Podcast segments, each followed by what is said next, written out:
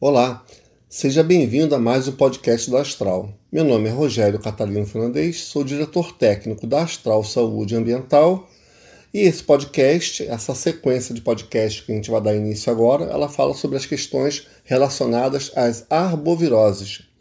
E o que são arboviroses? Arboviroses, em linhas gerais, são arbovírus ou vírus associados essencialmente por artrópodes hematófagos, como por exemplo alguns mosquitos e alguns carrapatos. Para nós termos uma ideia, no Brasil tem aproximadamente 545 espécies de artrópodes hematófagos e destes, 150 estão relacionados à transmissão de doenças ao homem. Então é um número consideravelmente alto e que nós temos muito que nos preocupar com relação à questão desses insetos ou artrópodes hematófagos se alimentam de sangue e no momento que se alimentam de sangue podem estar transmitindo essa doença aos seres humanos. Nós temos um boletim epidemiológico no Ministério da Saúde, que a gente vai usar aqui nesse momento como referência, de número 33, que foi emitido em agosto de 2020. Esse boletim ele relata os óbitos por arboviroses de 2008 a 2019, não somente óbitos, mas também casos. Só para nós termos uma ideia do volume de doenças de pessoas acometidas com esta doença e de óbitos que foram gerados nesse período, de 2008 a 2019, tivemos 11,6 milhões de casos de arboviroses transmitidas à população brasileira. Dessas arboviroses, a gente vai basicamente concentrar em três: dengue, zika e chikungunya. E desses 11,6 milhões de casos de 2008 a 2019, nós tivemos 7.043 óbitos. Então, só para nós termos uma ideia do quão é o impacto dessas arboviroses na população brasileira. Nesse episódio, a gente vai falar especificamente de uma arbovirose de grau extremamente importante no Brasil, mais até importante que as outras, pelo número de casos, pela história que se relaciona com essa arbovirose, que é a dengue. A dengue no Brasil ela de fato é uma doença que já teve vários, várias epidemias é, por todo o território nacional, realmente com uma capacidade é, de causar danos severos às pessoas, podendo chegar a óbito muito grande, muito mais do que as outras doenças, como a gente vai ver a partir de agora. Né? A dengue, basicamente, ela também é transmitida pelo Aedes aegypti, como a gente viu nos módulos anteriores com relação às outras arboviroses. É, existem quatro sorotipos de dengue, ou seja, quatro tipos de vírus diferentes de dengue que as pessoas podem ser acometidas. E esses quatro vírus são todos eles transmitidos pelo Aedes aegypti e eles podem circular em anos diferentes, em anos distintos. E essa circulação desse vírus, quando identificada, por isso que é importante a pesquisa entomológica no Brasil, os órgãos de saúde devem ficar preocupados identificando a circulação em maior ou menor grau de vírus da dengue, como outras doenças também no Brasil, mas estamos falando nesse momento de dengue, para que a gente possa, nesse momento de pico de elevação do caso de dengue sobre esse é, tipo específico de vírus, seja um, dois, três ou quatro, é, que se tome as ações é, individuais e coletivas para realmente evitar é, a proliferação do mosquito e, por consequência, o risco de transmissão da doença. Mas, basicamente, ela é uma infecção, uma, uma, uma infecção que gera uma imunidade individual para cada sorotipo, ou seja, cada sorotipo que você pega de dengue, você, ao passar por todo o processo infeccioso, você fica imune àquele tipo que você vivenciou. Né? Se você pegar outro sorotipo, outro sorotipo de dengue, você também vai ficar imune a esse outro sorotipo. E assim vai. Né? Ah, os sintomas, basicamente, quando a pessoa é acometida é, dessa doença, quando ela é picada por um mosquito hematófago é, que vai transmitir aquela doença, que esteja contaminado com aquela doença, Basicamente é febre alta, maior de 38,5 graus, dores musculares intensas, dor nos olhos, mal-estar, manchas vermelhas, dor na cabeça, são os sintomas, os sintomas básicos né, de, uma, de um tipo de dengue, de um acometimento de dengue, que a gente pode chamar de clássica. Agora, tem os é, acometimentos mais severos, que são as dengues hemorrágicas, os sinais de alarme, basicamente, a dor abdominal, vômitos persistentes, acúmulo de líquidos no organismo, sangramento de mucosas também é um importante sintoma desse agravamento da dengue, aumento progressivo do hematócrito, que é um componente do sangue, e queda das plaquetas, que é um outro componente do sangue. Então, esse quadro nos indica, por orientação médica, de que aquela doença esteja evoluindo para um quadro mais grave. E aí, obviamente, todos os aspectos relacionados a medidas preventivas e corretivas se faz necessário. Então é importante que a gente entenda isso, obviamente, sempre sobre orientação médica. Todo momento que a gente vai é, estar acometido com um desses sintomas, seja de qualquer arbovirose, temos que procurar o médico. E o médico, sim, vai entender qual a melhor terapia medicamentosa. Né? É, com relação à dengue também, é importante a gente falar, é, como a gente falou nos eventos anteriores desse podcast, que é, há muitos casos de dengue. Por exemplo, é, no boletim epidemiológico que a gente citou anteriormente, de número 33, é, nós tivemos 11,6 milhões de casos entre 2008 e 2019, com 7.043 óbitos. Isso para todas as arboviroses, basicamente, que são três, né? A dengue, a zika a chikungunya. Desses 11,6 milhões de casos, 91% desses casos são relacionados à dengue de 2008 a 2019. Então, estou falando de 91% de 11,6 milhões de casos relacionados especificamente com a dengue. No que diz respeito aos óbitos, 7.043 óbitos, 91,2% desses óbitos se relacionam com a dengue. Então, para vocês terem uma ideia da importância da questão dessa, dessa epidemia de dengue quando ela ocorre eventualmente no nosso Brasil, no nosso país. Né?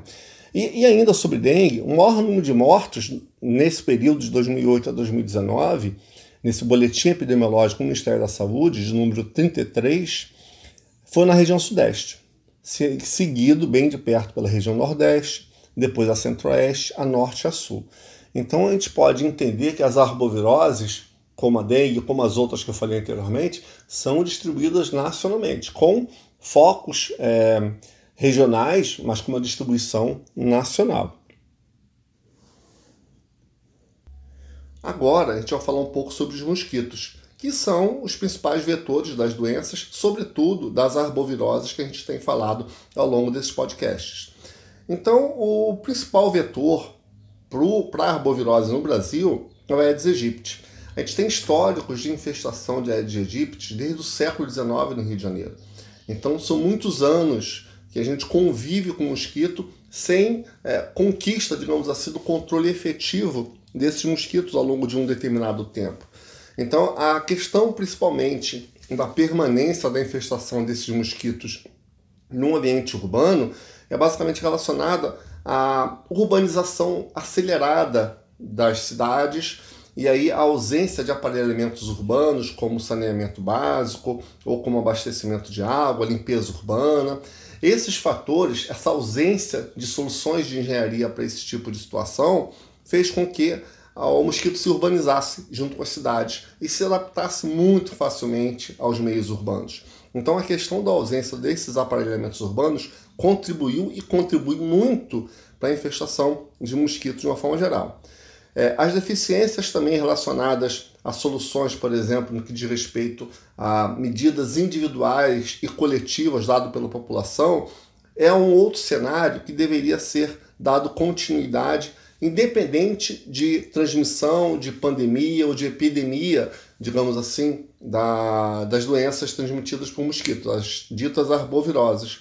Então, o que se percebe é que essas é, comunicações feitas pelo governo federal no sentido de esclarecimento de soluções individuais e coletivas que todos nós somos responsáveis para evitar a proliferação de mosquitos, não tem uma continuidade. Isso, inclusive, deveria ser alvo é, de metodologias que colocassem, inserissem essa informação nas escolas, para que as, as pessoas, as crianças, já é, se desenvolvessem e já estudassem essas questões dessas ações no que diz respeito a presença desses vetores em ambiente urbano para já se desenvolver um adulto é, consciente das suas atribuições.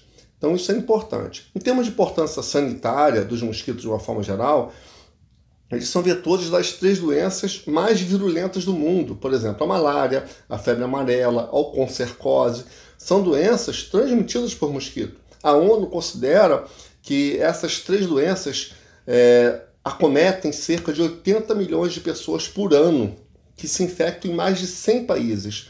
Então, só para você ter uma ideia da dimensão e os riscos associados ao Aedes aegypti e a outros mosquitos, obviamente, que também transmitem outras doenças no Brasil e no mundo. É, a OMS também estima que, em função da malária, 2,7 milhões de mortes por ano, e em função da dengue, 24 mil óbitos por ano são é, de pessoas no mundo inteiro acometidas por essa doença. Então, realmente, é uma parcela grande da, da, da população mundial que está se submetendo a essas condições de infestações de mosquito e, e tendo a possibilidade de transmissão dessas doenças.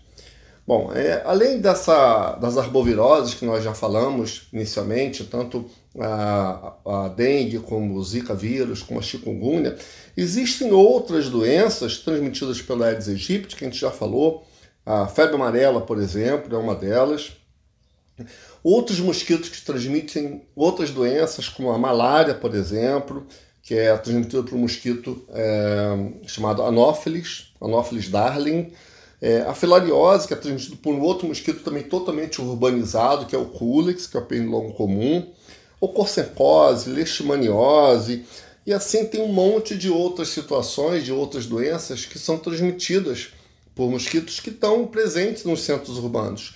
Algumas até é, em franco desenvolvimento e crescimento de epidemias localizadas, e outras é, dentro de um período que não são tão comuns a sua ocorrência, mas que a qualquer momento pode ser é, ter um crescimento acelerado dessas transmissões de doenças, aí pode ser a febre europush, dentre outras doenças.